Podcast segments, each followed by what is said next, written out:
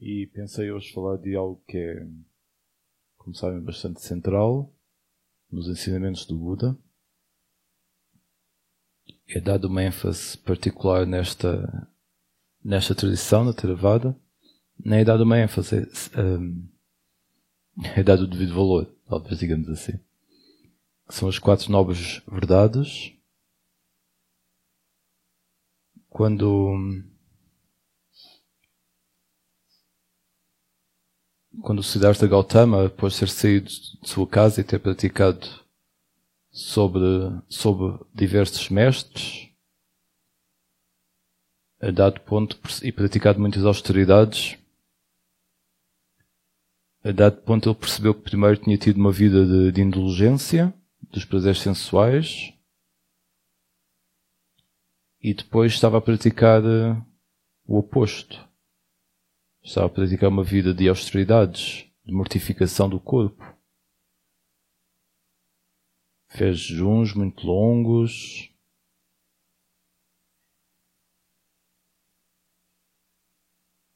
Passou muito tempo a fazer todo o tipo de práticas que mortificavam o corpo. E depois desse tempo, depois de mais de seis anos a praticar dessa forma, ele percebeu que isso também não lhe servia, que isso também não era o caminho. E então decidiu descobrir por ele próprio, aprofundar por ele próprio.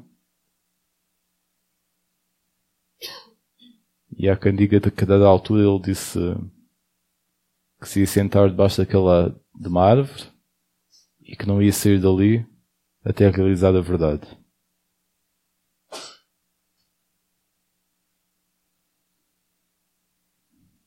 Nós não sabemos muito bem como é que os processos se desenrolaram, como é que os factos ocorreram, mas podemos um, apanhar o espírito da coisa, pelo que nos é transmitido. Foi realmente essa resolução interior e esse perceber que os dois extremos não eram propícios para a prática, para a descoberta da verdade, para a realização interior e perceber que havia um caminho do meio. E que até pode parecer suave, porque o caminho do meio requer o equilíbrio, etc. Na verdade é muito difícil mantermos nesse caminho do meio. Temos sempre tendências para um lado ou para o outro. E o mundo e a sociedade também nos puxam demasiado para um lado e a nossa mente e o nosso idealismo às vezes puxam-nos demasiado para o outro. Então tentar perceber o que é que é esse caminho do meio. E o caminho do meio não é exatamente hum, o ponto central entre dois pontos distantes e opostos.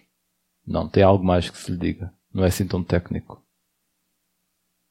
É um caminho mais integral que o nosso coração e a nossa mente têm que estar minimamente alinhados para perceber o que fazer na altura certa.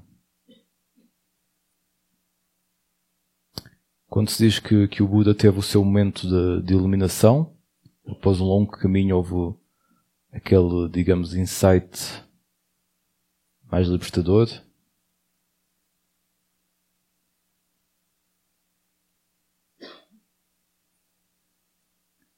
que ele percebeu nesse momento é que havia hum, algo que é comum a todo o ser humano, algo que todos nós partilhamos, e que é essa tal história do sofrimento, da insatisfação. E percebeu que não, que não, que não interessa se nós somos um rei, um mendigo, uma pessoa de idade, uma pessoa nova, todos nós partilhamos essa, essa característica da insatisfação. Não é para uma pessoa ter tudo na vida que deixa de ter insatisfação. A insatisfação é mais uma condição interior de como nos relacionamos com o exterior, de como nos relacionamos com nós próprios e com a vida. E não tem tanto a ver com aquilo que temos ou que não temos da vida. Todos nós sabemos que conhecemos pessoas de uma vida simples e que estão às vezes mais satisfeitas com aquilo que têm do que pessoas que têm uma grande abundância e que ainda assim não estão satisfeitas. Isto estamos a falar de nível, a nível material, a nível emocional também podemos falar nesta forma. Há pessoas que têm um grande amor na sua vida e que têm filhos de quem gostam e pais de quem gostam. Isso dá um grande apoio a nível emocional. Mas ainda assim, às vezes, há alturas em que a pessoa faz exigências, não é? Exigências emocionais. Porque há uma insatisfação. Não é um problema do outro ou dos outros. Mas há essa insatisfação de base que a pessoa ainda não conseguiu muitas vezes identificar e muitas vezes resolver.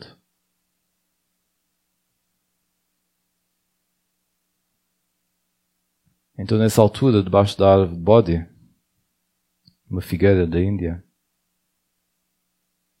o Buda percebeu isso, percebeu que, que o sofrimento, que a insatisfação era algo comum a todos, mas também percebeu que esse sofrimento tem uma origem.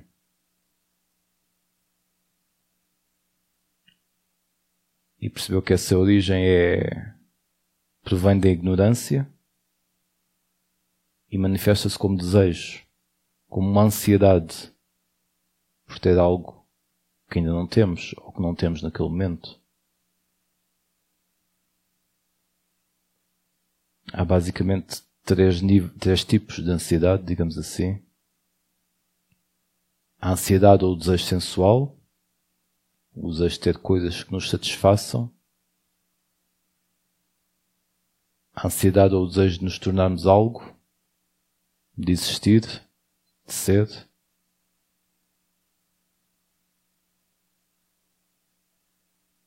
E a ansiedade ou o desejo de deixarmos de ser, de nos aniquilarmos.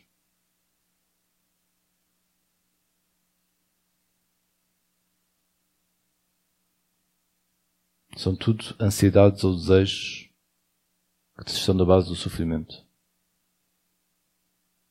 que provém de uma ignorância, não percebemos como é que a vida realmente é ou se processa.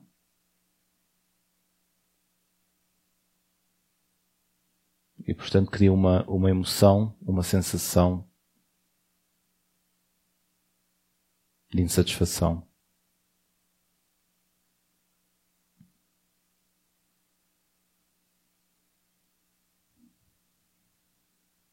Outra coisa que o Buda também percebeu é que havia uma saída. Havia uma saída para este ciclo aparentemente, aparentemente sem saída, para este ciclo vicioso. Queremos algo, temos algo, queremos mais, temos mais, queremos algo diferente. Queremos ser, queremos não ser.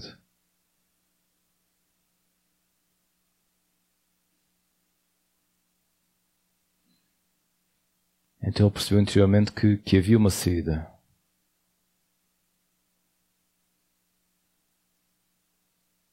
que não tínhamos, não tínhamos ficar limitados ao samsara, este ciclo de, das encarnações, ao ciclo da vida e da morte, ao ciclo do desejo, de tornar-se em algo, desse algo se transformar em algo diferente do qual já não gostamos e por aí fora. Então estas são as três primeiras verdades, nobres verdades, a existência de sofrimento, a origem do sofrimento, a existência de uma saída e a quarta nobre verdade é o caminho. É o caminho a percorrer.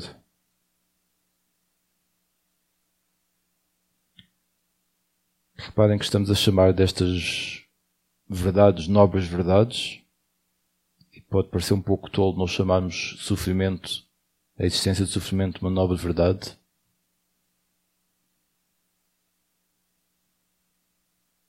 Até parece algo que todos nós já sabemos, não é? Sofrimento todos temos. Mas ela transforma-se numa nova verdade quando nós conseguimos realmente identificar, reconhecer esse sofrimento. A segunda nova verdade, a origem do sofrimento, transforma-se numa nova verdade quando nós conseguimos abandonar essa origem do sofrimento. Portanto, estes, estes fatores transformam-se em nobres, depende do nosso relacionamento para com eles.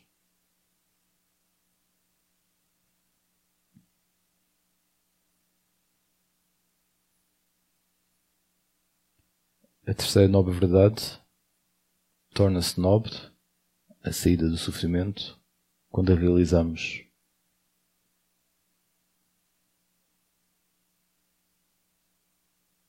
E a quarta nobre verdade, o caminho para a saída do sofrimento ou da insatisfação, torna-se nobre quando percorremos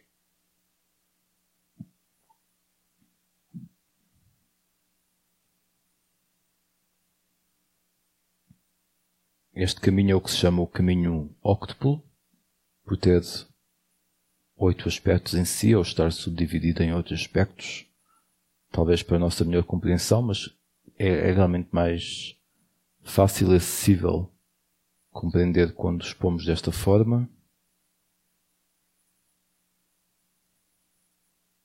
E esses aspectos estão compreendidos dentro da, da sabedoria, da virtude e do que se chama hum, concentração.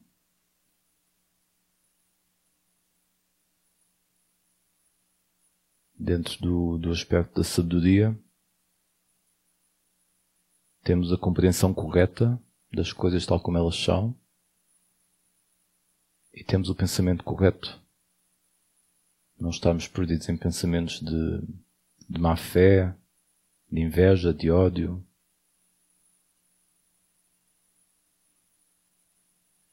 É interessante também deste, deste pensamento correto estar incluído o, o evitar o pensamento sensual. Eu já falo um pouco disso. Estes são os dois primeiros aspectos do caminho óctuplo, a compreensão correta e o pensamento correto. Depois, dentro do aspecto da moralidade, da virtude, temos a ação correta, a palavra, a palavra correta, que já falámos aqui um pouco ontem, e o meio de subsistência correto, aquilo que nós fazemos para ganhar na vida, para ganhar o nosso sustento.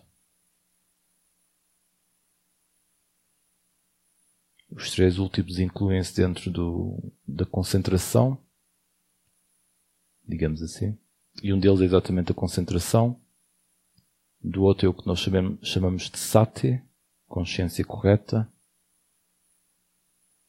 e o outro é o esforço correto.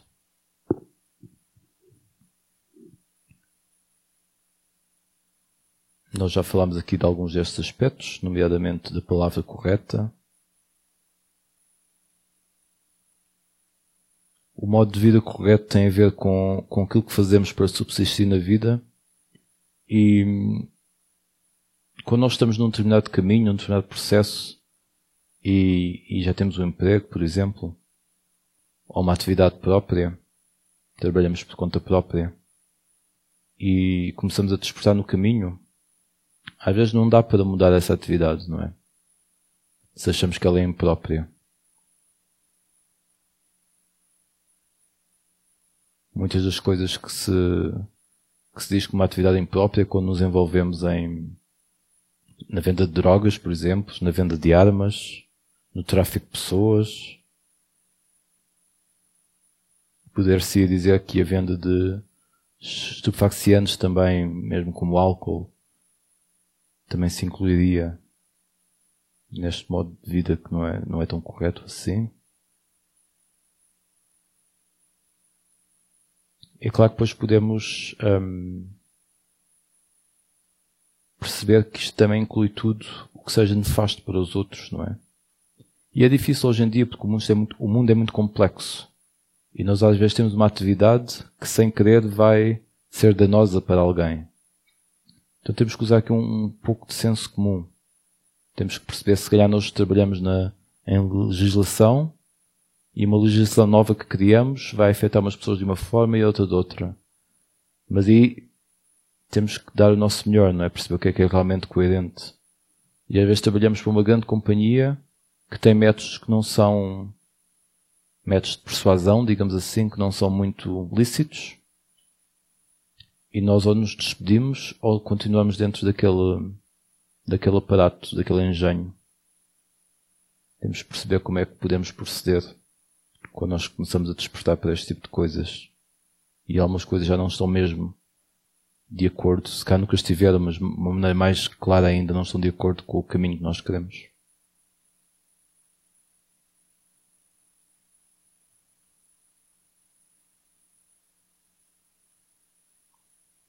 Temos o esforço correto. O esforço correto é algo muito, muito interessante e que podemos usar para, para avaliar, às vezes, em cada momento, se estamos a ir numa direção mais benéfica ou não.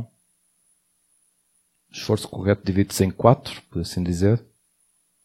E temos o esforço para cultivar novos hábitos ou novas características que ainda não temos, mas que achamos benéficos. Temos estado aqui a falar muitos deles, né? introduzir a meditação na nossa vida, ter certos cuidados com os ambientes por onde, por onde andamos.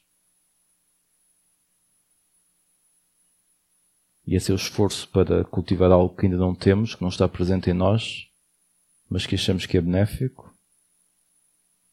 Outro esforço é o esforço para manter aspectos benéficos em nós, que já tenhamos, que já estejam presentes, mas que achamos que é, que é útil manter.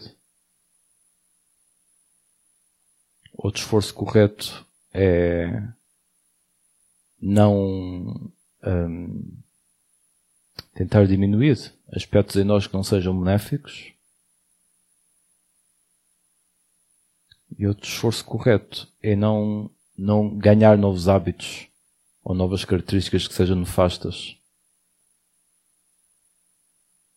E às vezes nós podemos nos lembrar disto e perceber se estamos a ir um pouco mais para a esquerda ou para a direita, se estamos realmente a manter algo em nós que é benéfico, ou se já estamos a declinar para algo que é menos benéfico, podemos nos lembrar deste, deste esforço correto. Estes três, três eh, aspectos do caminho óculo, o esforço correto, a concentração correta e um, consciência correta estão dentro deste, desta divisão, digamos assim, que é a concentração correta, que muitas vezes tem mais a ver com, com aspectos também relacionados com a meditação. Aqui a palavra é um bocadinho dúbia para, para traduzir, mas só que é, só para dizer que é, que é interessante ver que estes três aspectos estão dentro do, do mesma divisão. Esforço correto, concentração correta, consciência correta a consciência correta é claro que é, que é algo que pode ser muito abrangente, não é? E é algo que é tão importante termos. E, e quando se fala dessa consciência correta, e neste caso é a palavra em pali é sati,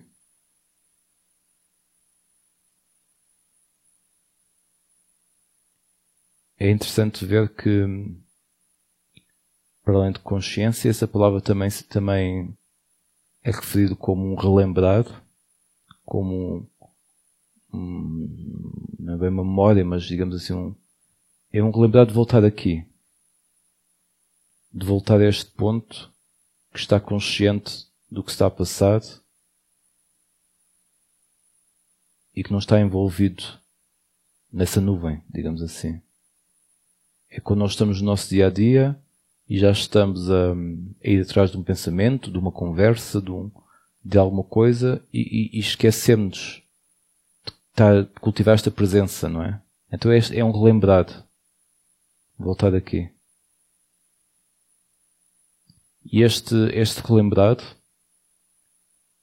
tem sempre, está sempre ligado com, com a questão da bem-querença. Está sempre ligado com, com o desejarmos bem nós próprios, com o desejarmos bem nós próprios e à vida como um todo. Porque a partir de um certo ponto essa, essa diferença de nós próprios e a vida começa a ficar muito diáfana, né? começa a ficar muito subtil. Começamos a deixar que a nossa individualidade ou suposta individualidade se dissipe de certa forma. E também temos que saber lidar com isso, porque isso pode ser um, um pouco assustador, porque quando já não temos um sentido de individualidade tão grande, às vezes parece mais estranho temos que nos afirmar na sociedade, por assim dizer, mas às vezes temos trabalhos e, e profissões em que temos de fazer isso. Mas até é bom fazermos isso com esse sentido de já não nos sentimos tão individualizados, porque às vezes isso é, é feito de uma forma ainda muito mais livre. Já não vem numa questão do ego que se tem que afirmar, já não vem numa questão de competição, que temos que demonstrar que somos melhor que outra pessoa, mas vem de uma, expressão muito livre. Desta natureza que quando, quando percebemos quando realizamos inteiramente que já não, que não somos realmente individualizados, e essa natureza é muito mais. Não tem limites, não é? Não tem fronteiras, não tem divisões. É muito mais expansiva. E às vezes ganha muita força, porque então já não é a nossa força, nem a força do outro, é a força. É a coragem, é a sabedoria que não é nossa nem do outro, é o que é.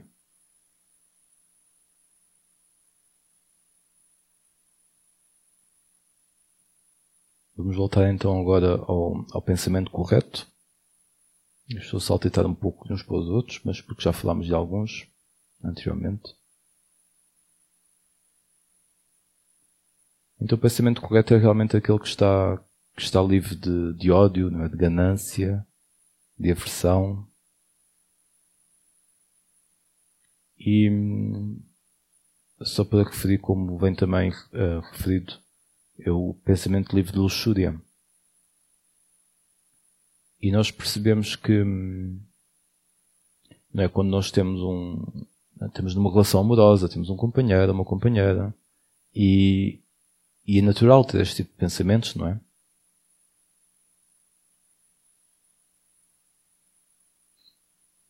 E nós podemos ver que esse tipo de pensamentos pode levar ou não a uma ação, etc. Mas podemos pensar também quando, quando, por exemplo, temos com um companheiro ou com uma companheira e temos esse de pensamentos para outra pessoa, como é que nós nos relacionamos com isso?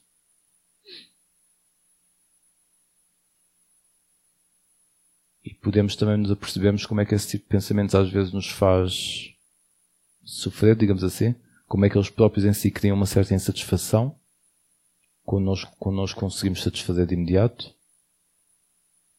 e como é que criam uma satisfação ou não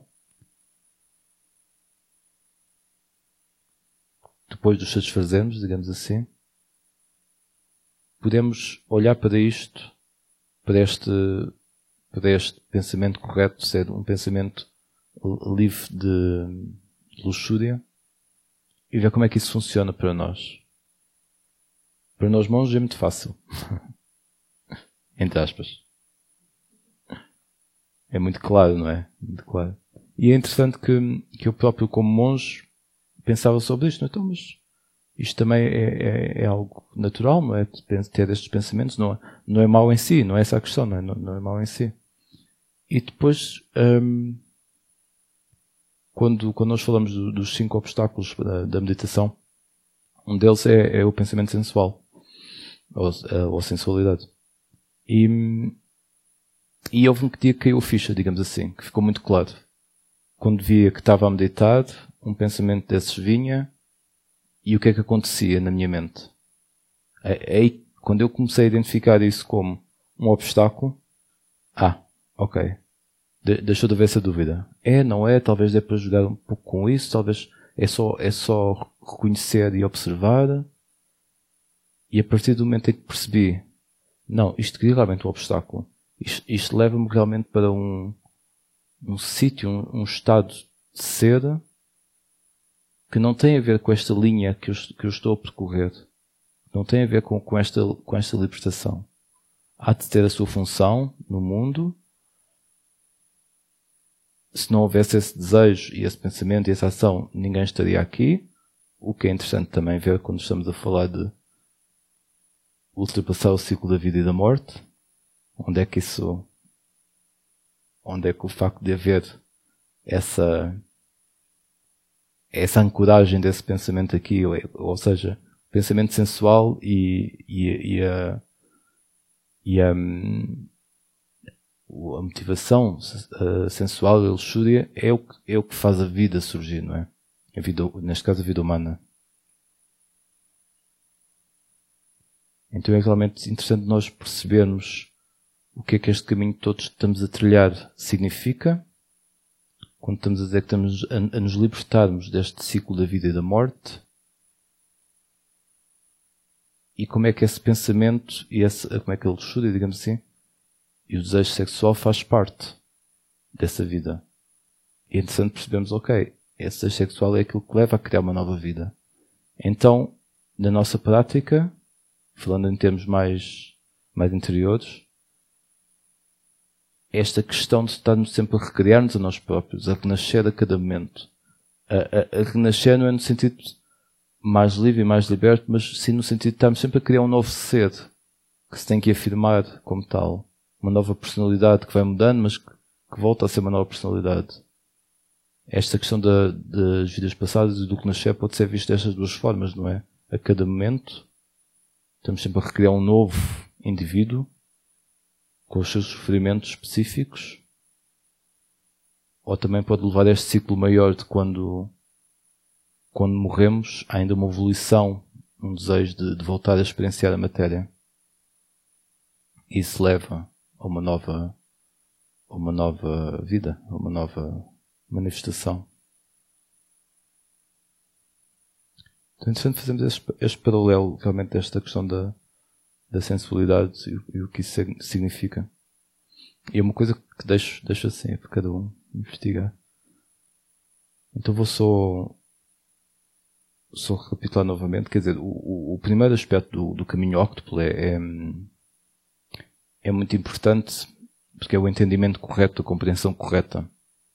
E ele vem uh, quando, quando, quando esquematizamos o caminho óctuplo, ele vem como o primeiro, e não que este caminho tenha, esteja feito por etapas. Primeiro o entendimento correto, depois o pensamento correto, não, não, não é assim. Eles todos operam em conjunto. Mas o facto de, do, do entendimento correto ser apresentado em primeiro é porque ele realmente é muito importante no sentido de estar integrado também nos outros, nos outros todos. Nós temos de ter o entendimento correto de uma situação, quando para avaliarmos da melhor forma. Este entendimento correto, na verdade, é, é também nós percebemos essas quatro nobres, verdades. Faz parte desse entendimento correto, dessa, dessa abordagem para com a vida. É percebemos os nossos obstáculos interiores. É basicamente perceber o que, o que está a acontecer em cada momento.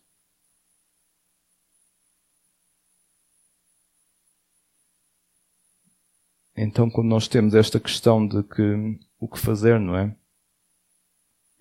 Vemos que a vida não, não, não, nos, não nos satisfaz ou achamos que tem algo mais e que devemos percorrer um caminho para realizar esse algo mais. Um, e às vezes achamos que tem que ser assim de repente e que, que pode ser assim de repente. Mas neste caso o Buda deu este, este caminho que é muito que, integra muitos pontos, não é? Que não é uma coisa que se faça da noite para o dia. E, e quando olhamos são valores muito. Alguns são valores muito éticos, são valores muito de base na nossa sociedade. Ter o pensamento correto, a fala correta, a fala correta, a ação correta, o modo de vida correto. Mas a questão é essa mesmo, é que dá um certo trabalho. Não é? Assim como se calhar também vivemos muito tempo numa ilusão, agora desconstruir e sair dessa, dessa ilusão requer um certo empenho, requer uma certa vontade. É um caminho a ser percorrido. E essa realização também se faz a cada momento, porque quando nós começamos a pensar um caminho a ser percorrido e e não sou capaz e sou daqui a tanto tempo é que vou atingir a iluminação ou estar num estado mais elevado.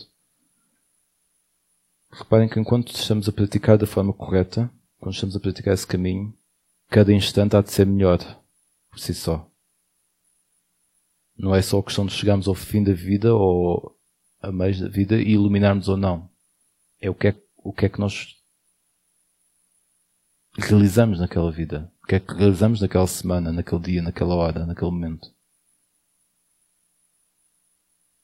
Não é uma questão de vou conseguir realizar 20% e portanto não interessa. Se estamos 20% mais felizes, digamos assim, qual é a parte que não vale a pena, não é? Então é perceber isso e perceber realmente esta questão intemporal também do, do caminho, esta questão de que estamos habituados a lidar com a vida numa questão de, de tempo, não é? Mas, mas isto são aspectos também temporais. E, e, é, e é importante ter isso em mente também no, no sentido em que se pode realizar. Não é? Quando nós temos um insight, nós temos um insight agora. Não, não, não temos, é claro que pode ter havido um caminho para uma abertura maior, uma compreensão maior, e, e naquele momento tem, temos essa oportunidade dessa compreensão, mas ela acontece naquele momento. E isso é o mesmo com tudo. Quando na vida nos pomos 100% naquilo que estamos a fazer, por exemplo, 100% presentes, 100% atentos, conscientes, é naquele momento, não, não é uma construção de, de momentos de tempo. É intemporal. Está independente do tempo, é fora do espaço-tempo. Quando nós temos uma experiência dentro da meditação, nós percebemos isso, não é? Não tem a ver com o tempo. Não dá para estar a, catalogar em termos de tempo e espaço. Então é esta, é este aspecto entre o condicionado e o incondicionado que muitas vezes estamos a experienciar, que tocamos e que também nos vai dando esta nova perspectiva para a vida. Reparem que voltando à segunda, à segunda nova verdade, à origem do sofrimento, sendo essa origem o, o, um desejo, né, que provém da ignorância, e como eu disse anteriormente, esse desejo ou essa ânsia divide-se em três aspectos, ou três tipos de ânsias, que é o ânsia de a ânsia sensual, a ânsia de nos tornarmos em algo, ou a ânsia de deixarmos de ser algo. E quando nós começamos a tocar nestes aspectos do incondicionado, às vezes pode haver uma vontade muito grande de experienciar esse incondicionado.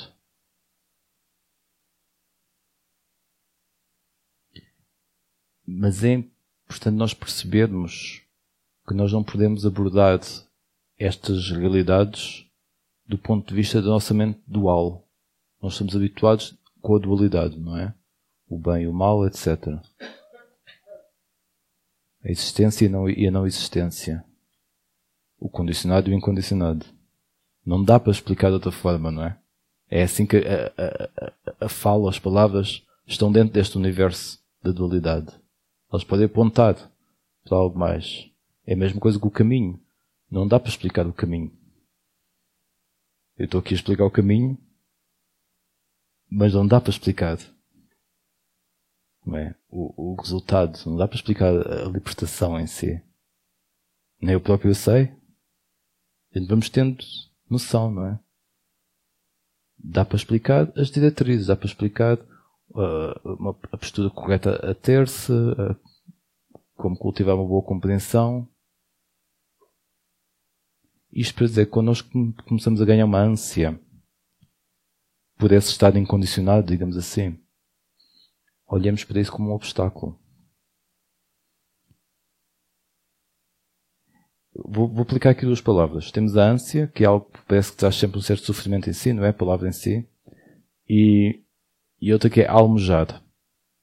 Quando a gente almeja algo, não é? Quando a gente almeja a libertação.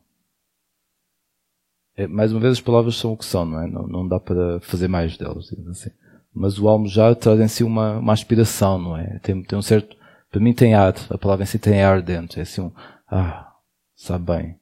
A ânsia é algo que, que traz sofrimento, tem sofrimento em si. Então o que não quer dizer, quando nós temos uma ânsia por algo, isso realmente às vezes traz o ímpeto para lutar por esse algo.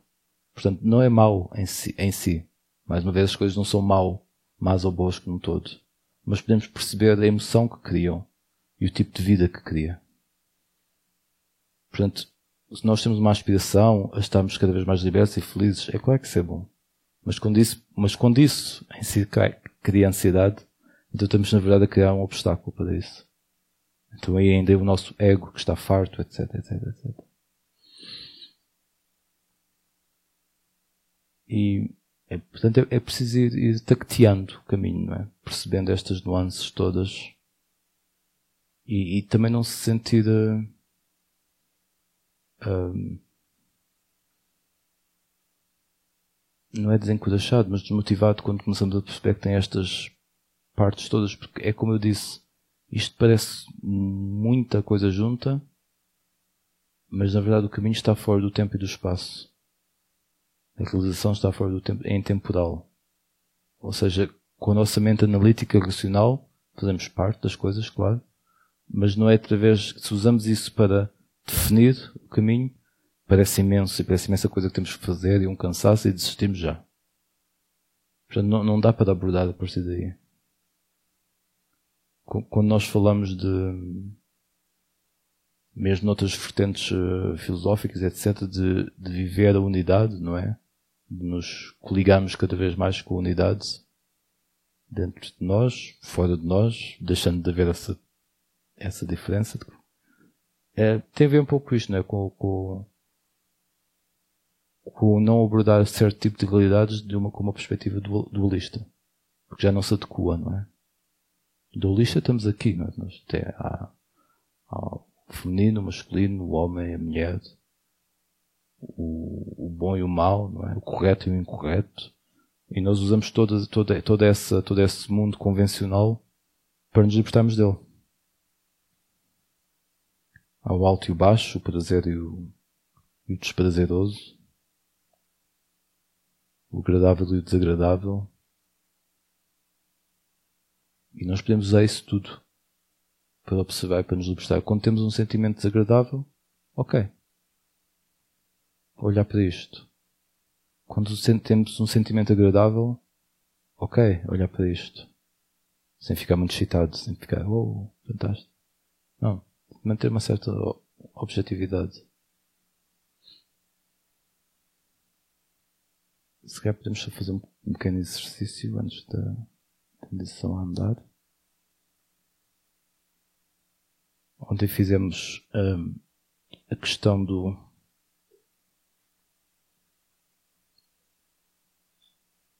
do varrimento do corpo, é assim que se chama esta quando percorremos o nosso corpo com a nossa atenção.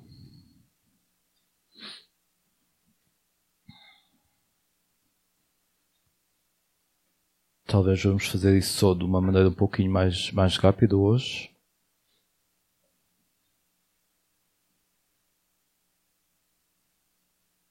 Vamos então ter a noção geral do nosso corpo aqui sentado.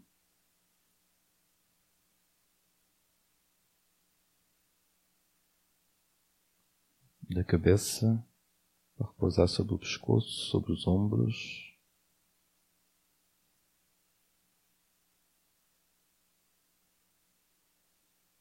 a maneira como os nossos braços estão pousados no colo, o peso dos braços, as mãos.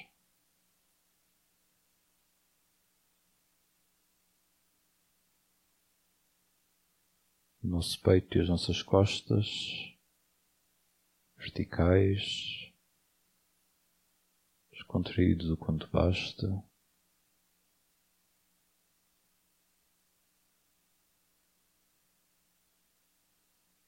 pressão da almofada, as pernas.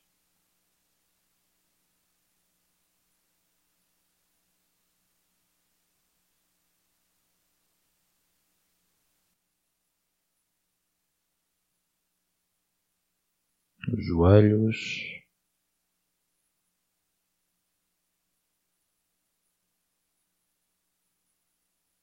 As canelas, a barriga das pernas tornozelos,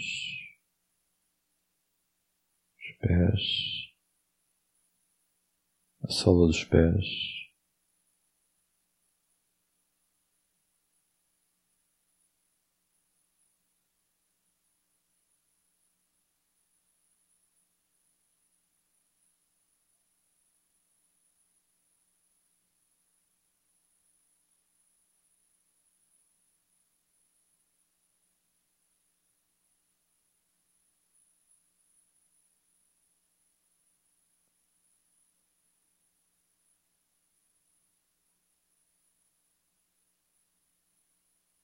Voltar um pouquinho ao nosso peito, ao nosso coração. Deixar a atenção repousar aí, nos momentos.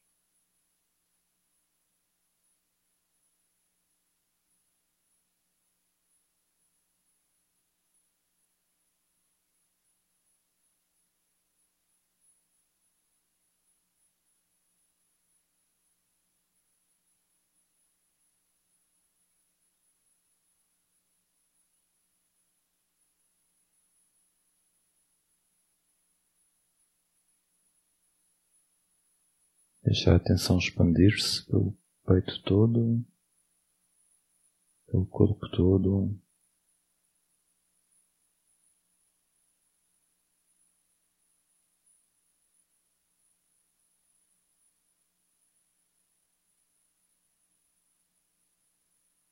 Sensação do corpo a respirar como um todo.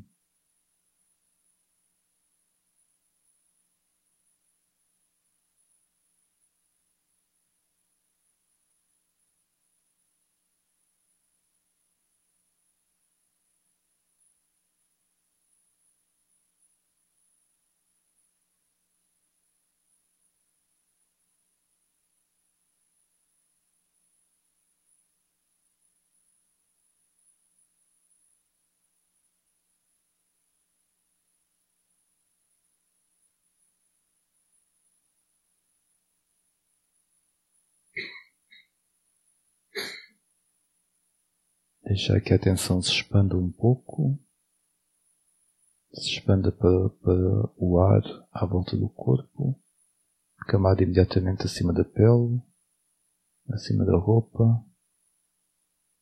Vamos deixar a atenção repousar aí por um momento, acima da cabeça.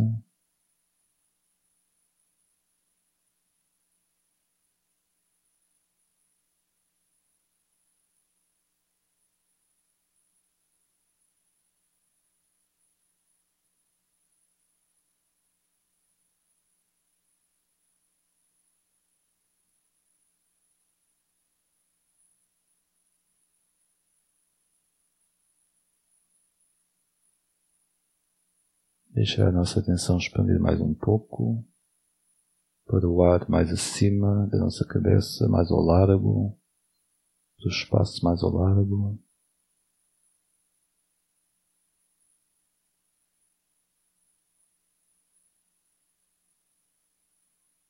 Deixar expandir para o espaço, incluir outras pessoas ao nosso redor, o espaço dentro da sala.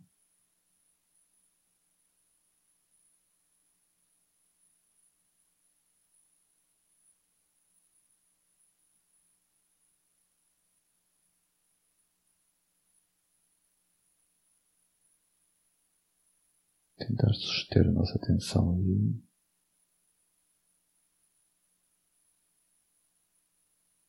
Espaço à volta da sala, acima do telhado, à volta do edifício.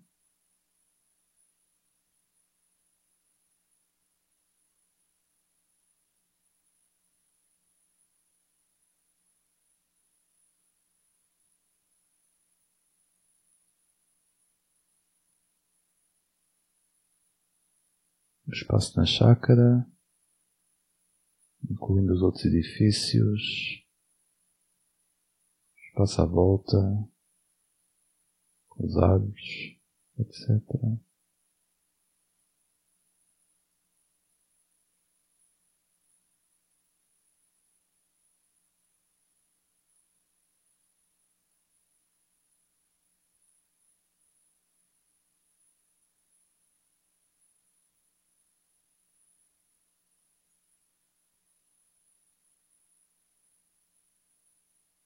Vamos voltar aos pouquinhos. Espaço à volta deste edifício. Espaço dentro deste edifício. Espaço dentro da sala.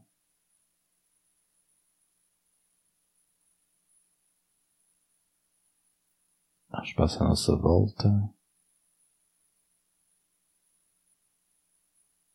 Espaço acima da pele espaço dentro de nós.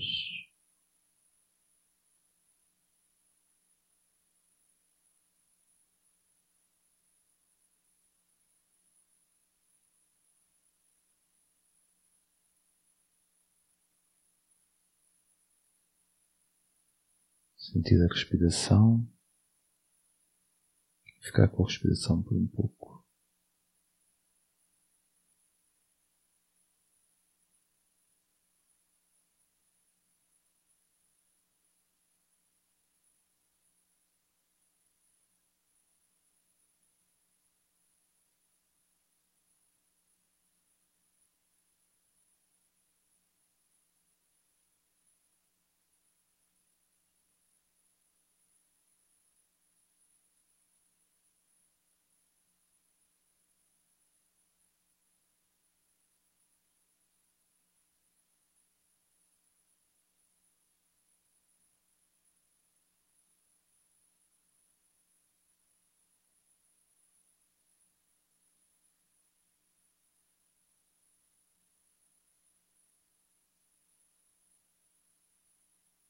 Eu vou tocar o gongo dentro de alguns momentos.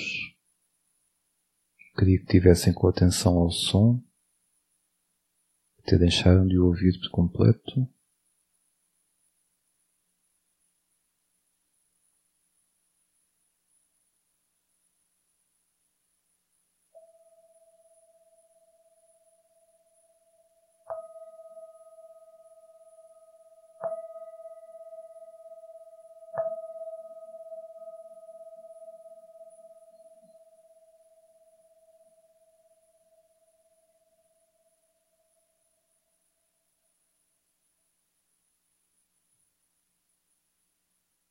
Então vamos agora para a nossa meditação a andar.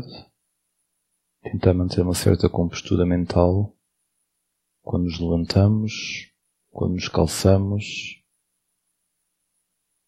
E lembrar que a meditação a andar é também uma ótima ferramenta de, de intermeio entre a nossa meditação formal e as nossas atividades do dia a dia.